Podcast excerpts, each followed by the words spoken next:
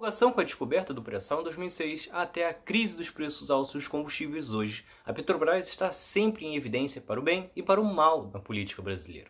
Entenda mais sobre esse cenário caótico que estamos mergulhados e que tende a piorar com a escolha de um militar para comandar a empresa, com Bolsonaro repetindo o que já havia feito com o Ministério da Saúde e diversas outras pastas. É Pilatos lá na Bíblia quem nos diz, e também faleceu por ter pescoço o infeliz autor da guilhotina de Paris. A Petrobras foi criada em 1953 pelo presidente Getúlio Vargas e tinha como objetivo a exploração petrolífera em prol do Brasil.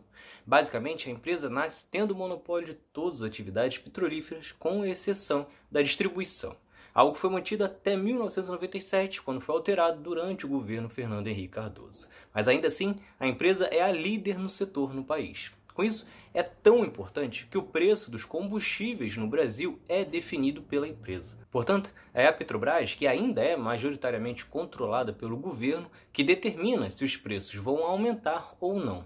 Isso acontece principalmente de acordo com o preço do barril de petróleo no mercado internacional e também da cotação do dólar. Durante os governos de Lula e Dilma, existia um controle para que esses preços não subissem de forma absurda e o povo não sentisse o impacto disso no bolso. Esta política, em um cenário de crise internacional, pode render ganhos menores. Logo, isso não agrada o investidor, mas tem um efeito menor para o povo diferentemente da situação de hoje, que é de total descontrole.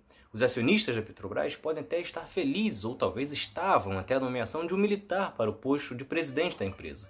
Mas o fato é que o povo já está pagando um preço alto pela escolha da política de preços adotada por Jair Bolsonaro. Graças a isso e também, claro, ao fato de o dólar também estar descontrolado e estar mais de 5 reais, Hoje o brasileiro está pagando quase R$ reais na gasolina, 4 no etanol e em alguns estados até no diesel. Preço que tem impacto no bolso de quem tem carro, mas também de quem usa transporte público, que vê constantes aumentos nas passagens. Além de aumentar também os preços dos produtos que você consome.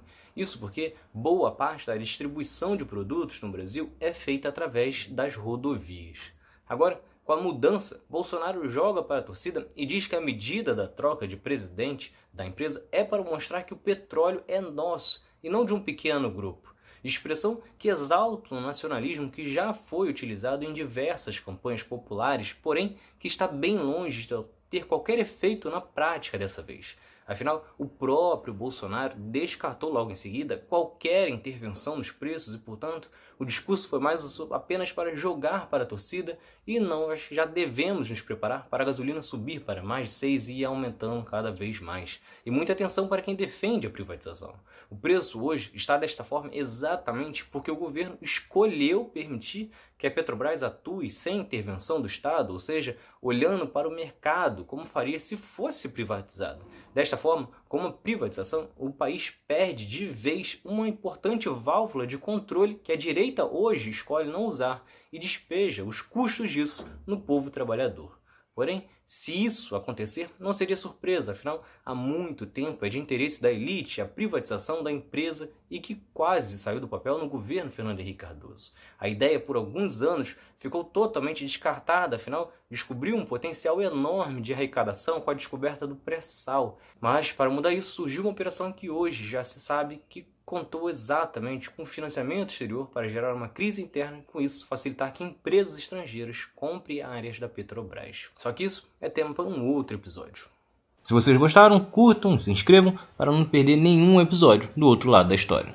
Acompanhe a gente também nas redes sociais, estamos no Instagram, no Twitter, no Facebook, além do nosso podcast que está espalhado por todas as plataformas de áudio. Ah, e todas as fontes utilizadas neste episódio estão no nosso site, outroladodahistoria.com.